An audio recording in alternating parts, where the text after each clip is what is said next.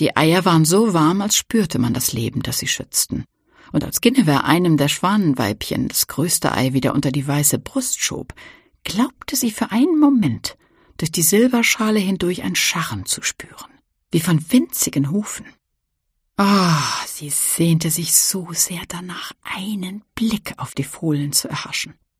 Aber die Schalen glichen noch immer poliertem Silber und verbargen, was sie hüteten.